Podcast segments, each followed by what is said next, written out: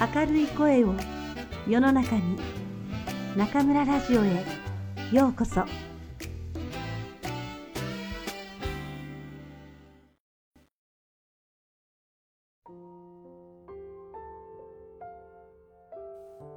ディズニーありがとうの神様が教えてくれたこと。鎌田博絆の糸電話。あたりはすっかり暗くなり、とうに夕食の時間を過ぎていた。さすがに空腹を感じたゲストたちは、手にしているお菓子を次々に開け始めた。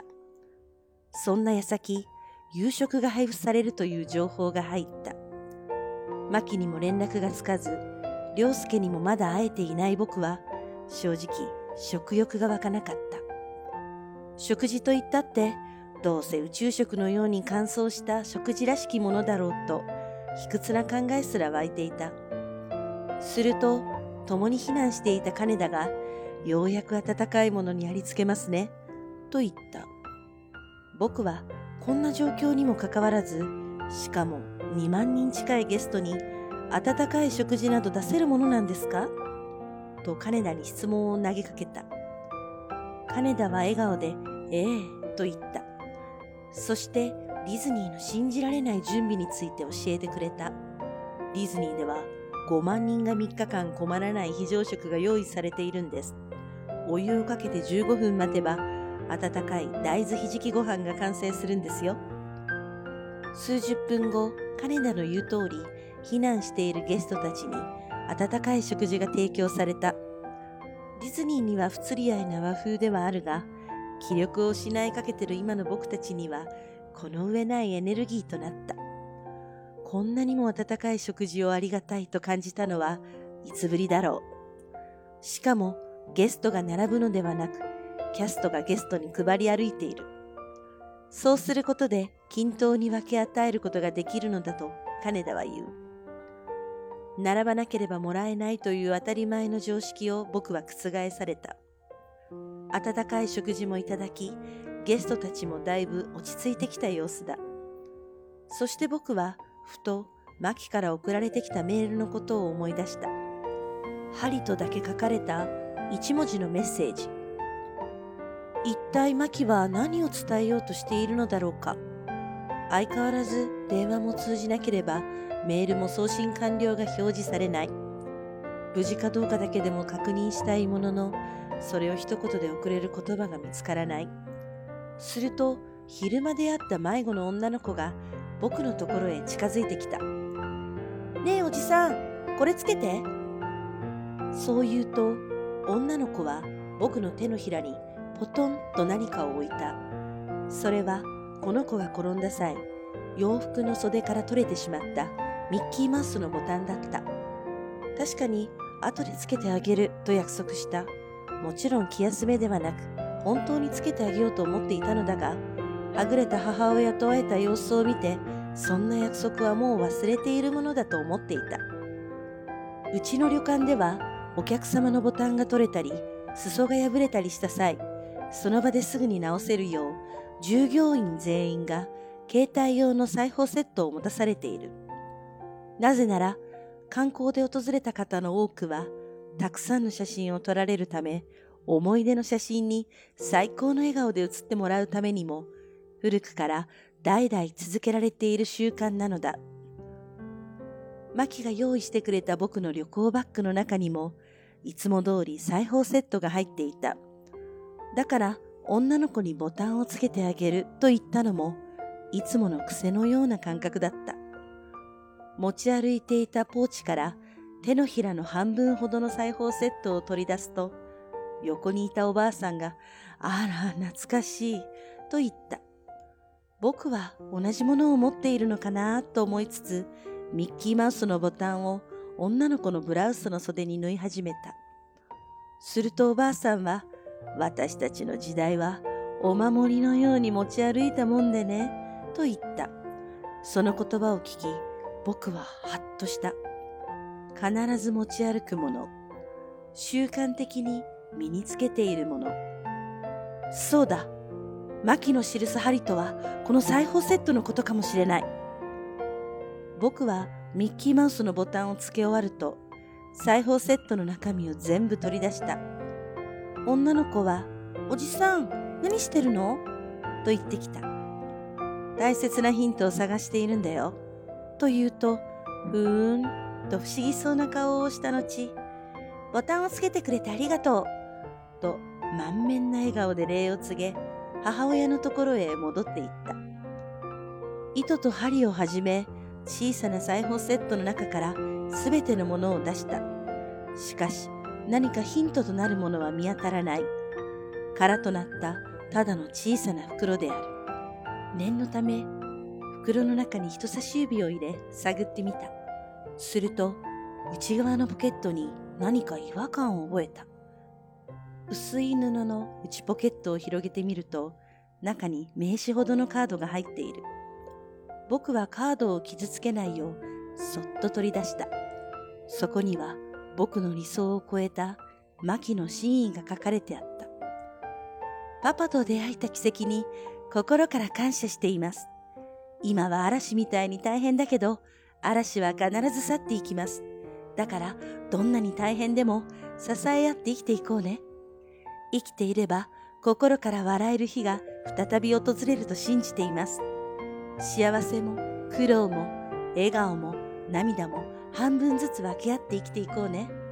パパが存在してくれているだけで私は幸せです。マキ。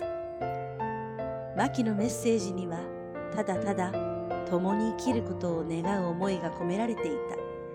もしかしたらマキは僕が死のうとしていることを察していたのかもしれない。そしてどこかのタイミングでこのメッセージカードのことを僕に伝えようと思っていたのかもしれない。僕は昨日までの自分を叱ってやりたかった。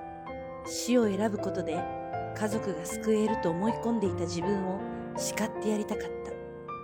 今僕がやるべきことはただ一つ。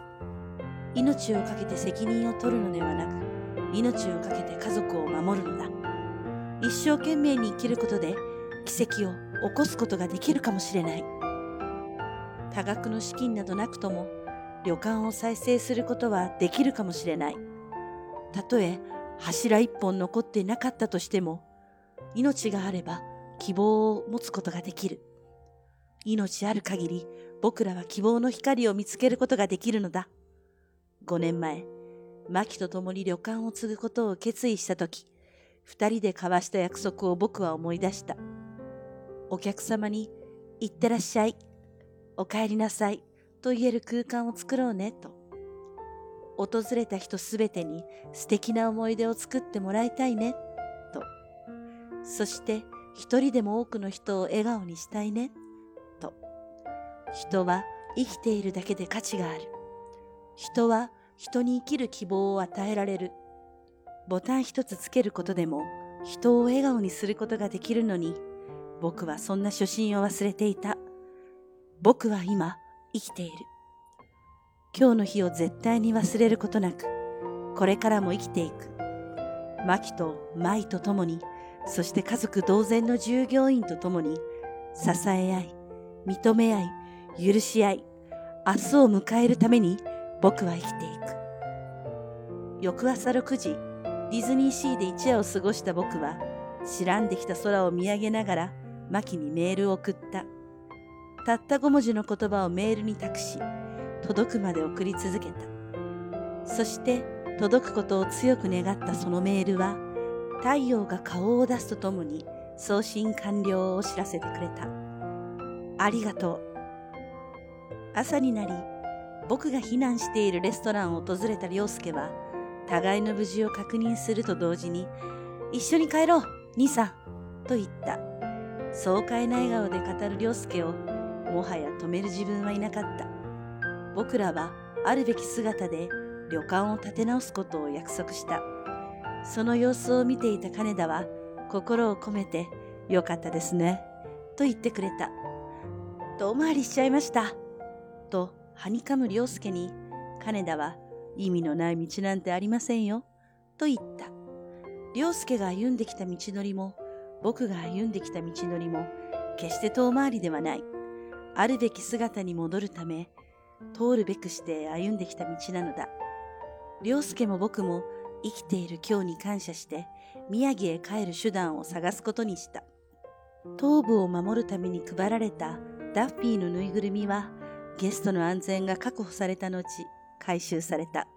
もちろん棚に戻されることもなく購入することができない。変わり果てた街で前に生きる希望を与えるためどうしても買って帰ってあげたい。そんな思いを良介に話していると一組の母子が僕に声をかけてきた。あの、これでよければお譲りしますよ。と、地震が起きる前に購入していたダッフィーを差し出してくれたのだ。家には前に買ったもう一つダッフィーがあるため、遠慮なくどうぞ、と。僕は心からありがたいと思い、そのご好意を受け入れた。僕がディズニーシーを訪れたことは、まさに奇跡だったのかもしれない。そしてディズニーはおもてなしによって僕らに奇跡を起こしてくれた。2011年4月15日、東日本一帯に被害をもたらした東北地方太平洋沖地震。その被害によってディズニーリゾートは約1ヶ月休園した。そして今日、パークに再び春が訪れた。満開の桜とともに待ちに待った再会を迎えられたのだ。ゲストの安全を守るため、一部のアトラクションはまだ作動させていないものの、この日を待ちわびてパークに集まったゲストは1万人にも及んだ。ミッキーとの再会を待ちきれず、入場ゲートを抜けると同時に、駆け足で中央の広場へ行くゲストもいれば、顔なじみのキャストと手を取り合い、歓喜を伝えているゲストもいる。あんなに恐ろしい思いをしたにもかかわらず、再び訪れようと思ったのは一体なぜですか？という質問を投げかけた記者に対し、ゲストは迷わずこう答えた。キャストにありがとうを伝えたかったからです。あの日、僕らを襲った恐怖と不安は一生忘れることはないだろう。しかし、そんな思いと同じく、マニュアルを超えた真心を込めたおもてなしを提供してくれたキャストたちへの感謝も一生忘れることはないと答える。ディズニーにとってはあの大惨事に対するおもてなしも想定内だったのだ。宮城で旅館を営む健太郎と良介もおもてなしを通じて家族の愛と絆を再確認することができた。そして二人は共に宮城へ帰り、無事に家族と再会することができたという。もしもウォルトが生きていたら、きっと今回のキャストの対応を心から誇りに思っただろう。彼が残した言葉の中に、このような思想がある。達成したものは全て力を合わせた結果である。組織がなければ何もできない。組織の中では各個人に対し敬意が払われているし、我々は大衆に対し敬意を抱いている。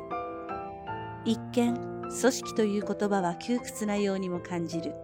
しかし、互いを信じ合い、褒め合い、許し合う関係が継続できたとしたら、どれほどの幸福を感じることができるだろう。生きていることを実感し、必要とされることの喜びを日々感じることができる。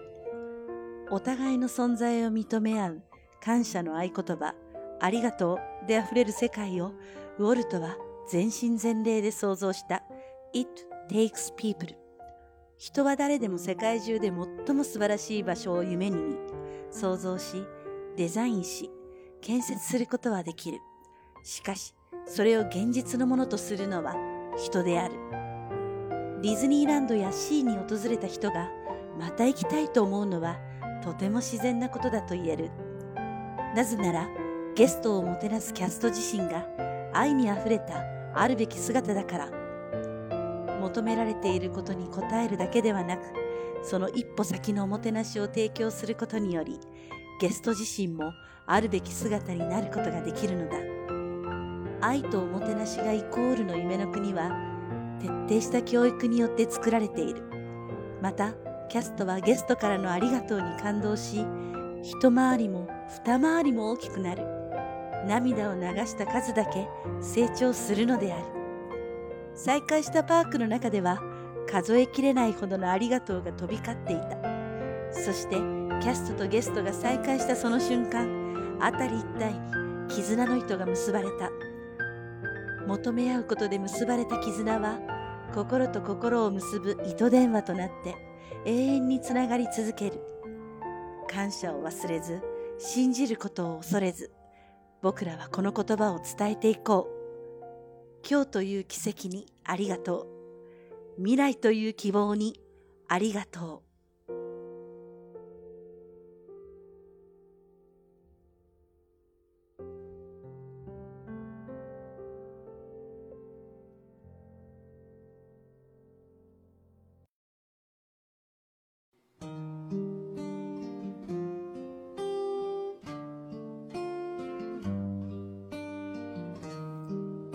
皆さんこんばんは。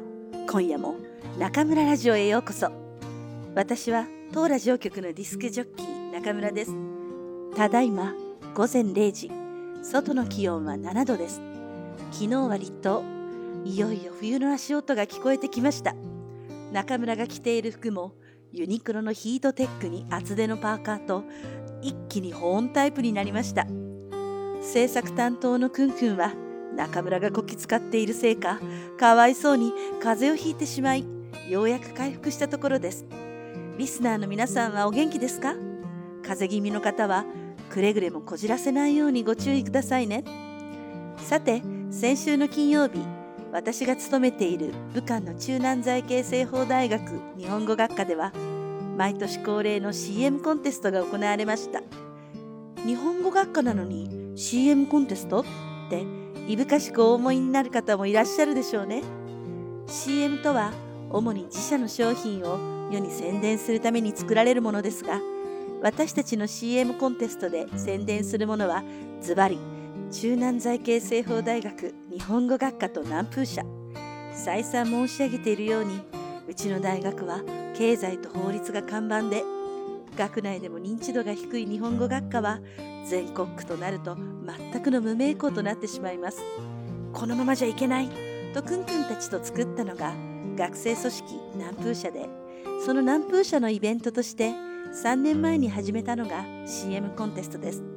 CM を作るなんて全くの専門外。ど素人たちが作る CM きっと映像関係の方々が見たら苦笑してしまうものに違いありません。しかし私たちはとにもかくにも自分たちの日本語学科を世の中に売り出していかなければなりません。いいものは黙っていてもいつか分かってもらえるという意見もあります。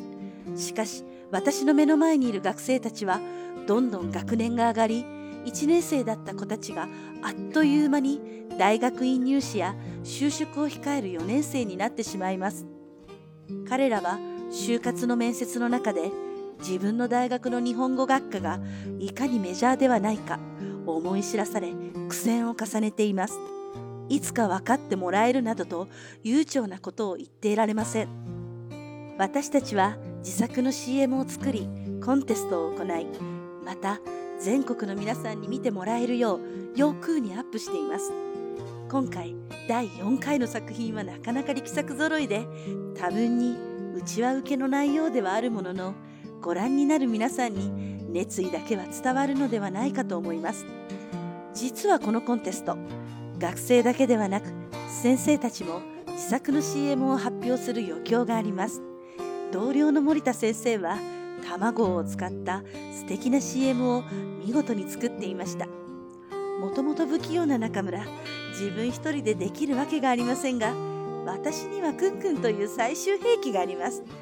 テストや課題で徹夜が続いているくんくんに冷酷に夢中ってたった1日で3分以上の CM を作ってもらいました。中村くんくん組の CM タイトルは「我が輩は猫である」あの有名な夏目漱石の小説からヒントを得て制作スタート。主演はもちろん我が家のアイドルマルとカッパの猫親子です。この作品は私のウェイボーで一足お先にアップしましたが皆さんいかがだったでしょうか？この CM 南風社の宣伝 CM だったんですがもしかしたら人気が出るのはマルとカッパかもしれませんね。まるちゃんと来たら本番に強いらしく結構こちらの指示通りに動いてくれました。森田先生や学生たちの作品はただいまスタッフが欲にアップしている最中ですので完成次第私のウェイボー中村シャ華县中村で紹介していきますね。どうぞお楽しみに。さて今回で4回目をお送りしたディズニーありがとうの神様が教えてくれたこと。絆の糸電話無事にハッピーエンドとなりました。経営している旅館で食中毒を出してしまい倒産寸前に追い込まれた健太郎は自分にかけた保険金を得るため自殺を考え家を出ます。実は私は27歳の時友人を自殺で亡くしています。彼は同じ塾で働いていた同僚で死に関わるシリアスな話もよく2人で話していました。彼は感受性が強く10代の頃から心に重い何かを抱えていたそうです。彼が死を選んだ日。私たちはどちらも出勤していて私は彼の顔色がなんだか紫色に見えて「大丈夫？帰ったら?」と声をかけても彼は「何でもない」と笑うばかり。昼ご飯の時私は戻ってくる彼と交代して出かけることになっていましたが何時になっても彼は戻らず。そして「早く帰ってきてね。うん」という会話が私たちの最後の会話となってしまいました。おばさんになってすっかりずぶとくなってしまった今とは違い当時私もどちらかといえば精神的にナイーブな方でしたから彼の自殺は想像以上にかなり応えました。数ヶ月経ってやっと普段の自分に戻れた時私は一つ大きな決断をしました。自分をゼロにして生まれ変わりたいと。私は当時すでに先生として生徒の前に立ち悩みの相談にもよく乗っていました。死にたいと泣く子供を思いとどまるように言ってきた手前無責任な行動は取れません。そこでできる限りそれまで生きてきた中で生まれたしがらみを一つ一つ断ち切っていきました。大学までの友人と一切連絡を取らずあれほど熱中したテニスとも完全に手を切り会社も変えそして17年も目標にしていた学校の教師の道も諦めました。しまいにはとうとう家族と離れ自分の国日本からも飛び立つ決心をしました。そしてそれから6年後ようやく準備が整い私は皆さんもご存知の通り日本語教師として武漢に降り立ったわけです。20代の頃なぜあんなにもかたくなに自分をゼロにしたくなったのか今の私には遠い過去で記憶も曖昧になっているのですが私を助けてくれたのは何も言わずに自由にさせてくれた家族とそして教室で私を待ってくれていた生徒たちです。教師という私がどうしても自分の中から消すことができなかった道が私を新しい私にしてくれました。あれからさらに13年近くが過ぎ今では大好きな中国で大学教師として中村ラジオの DJ として私は本当に充実した毎日を過ごしています。いつか寿命を全うしてあの彼に会えた時私はこう言ってやるつもりです。私はうまく生き直せたでしょうって。リスナーの皆さんもし今あなたが何か悩みを抱えているのなら私に話してみませんか？正式な心理カウンセラーの訓練は受けていないのでもちろん自分なりのことしか言えませんが辛い時は誰かに話すと楽になりますよ。微信公众号やウェイボー通信でメッセージをくださいね。さて、先週から始まりました中村ラジオ朗読広場第2回の課題も発表し、まずまずのスタートを切りました。中村ラジオが私から皆さんへのベクトルとすれば、朗読広場はリスナーの皆さんが日頃鍛えた日本語朗読力を披露する場所私と皆さんの熱い思いがこれで一つになる素敵な空間です。実はこの朗読広場、中村教室で教えている学生のこうさんが中村ラジオの聞き取り練習で使っているノートを私に見せてくれた瞬間に思いついたんです。そしてこれまたくんくんにお願いして新しい番組を作ってもらいました。こうさんも私に触発されたそうで、リージュ FM で日語美文大家读という自分の番組を立ち上げたそうです。嬉しいですね。そういう相乗効果って思わぬパワーと影響力を生み出します。これをお聞きの皆さん、どうか朗読広場にどんどん投稿して、できれば自分の番組作りにも挑戦してみてくださいね。応援しています。そうそう。今日はこの場をお借りして、いつもいつも私のお願いやアイデアを具体化して想像以上にいいものを作り出してくれるくんくんに心からの感謝をしたいと思います。ありがとね。さあ皆さん、いよいよ1年一度のショッピングチャンス双子いいですね。何か買う予定のものがありますか？私も来月の忘年会で飲むワインでも買おうかな。それでは皆さん、また次回、ここでお会いしましょう。おやすみなさい。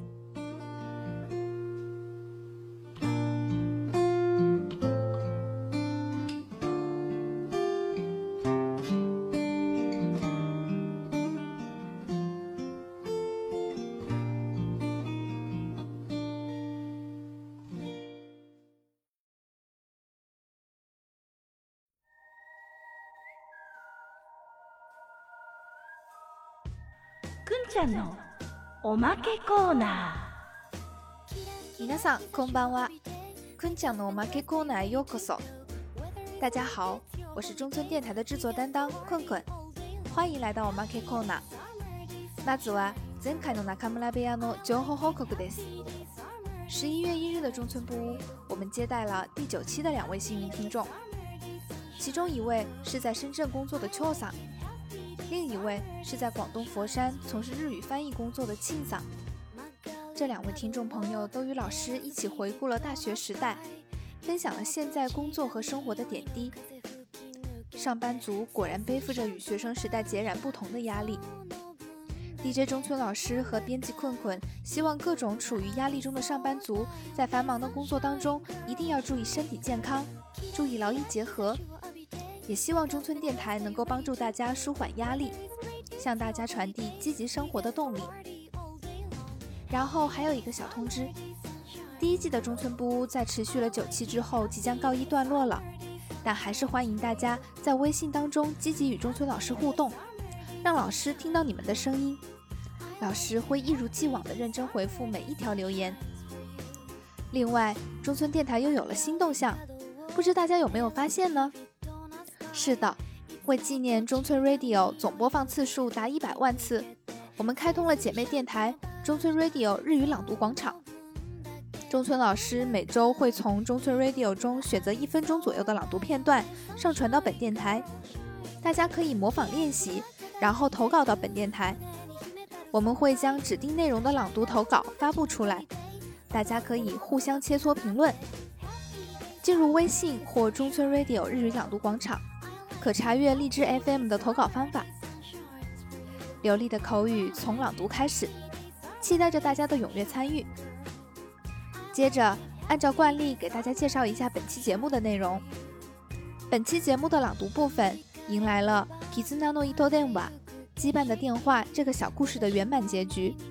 因旅馆经营不顺，本打算自杀的健太郎，因为看到了女儿充满温情的字条。也因为在迪士尼感受到了人间的温暖，而打消了自杀的念头，找到了弟弟，一起回家了。作者想向大家传达的是：不要忘记感谢，同时也不要惧怕相信，要对今日的奇迹道谢，也要对未来的希望道谢。中村老师在碎碎念的部分也与大家分享了他年轻时的故事，身边同事的自杀事件带给老师很大的冲击。老师切断了与朋友们的联系，彻底放弃了曾经无比热衷的网球，辞掉工作，换了其他公司，直到最后决定离开日本。在准备了六年后，终于来到了武汉，成为了一名日语教师。时间一晃就是十三年，现在的中村老师一边从事着日语教学工作，一边做着中村电台的节目。能够像现在这样与中国的日语学习者们进行交流，能够遇到这么多可爱的学生、可爱的听众朋友，中村老师觉得特别幸福，特别满足。上周四，我们日语系南风社举办了第四届 CM 大赛。CM 大赛的主要目的是制作广告视频，来宣传在我们这个财经政法大学并不起眼的日语系。外教老师们也制作了自己的 CM 作品。我与中村老师一起制作的视频名称叫《瓦卡海哇尼 o 德亚鲁》，不背是猫。赖在老师家不走的小猫马鲁强向大家介绍了他眼中的中村老师。这个视频已经上传到了优酷。大家可以刷老师的新浪微博“纳卡穆拉下划线中村”去围观点赞。为了慰劳我这个万能小帮手，老师昨天带我去吃了超级棒的雅基托利，得到美食安慰的困困又满血复活，继续任劳任怨地投入工作了。明天就是双十一光棍节了，又到了一年一度的剁手之日，中村老师居然打算买一个咖啡店里放的那种咖啡机，快来个人帮我阻止他！建议听众朋友们趁今天清点一下某宝购物车，理性购物，理性剁手哦。それでは皆さん、また次回ここでお会いしましょう。おやすみなさい。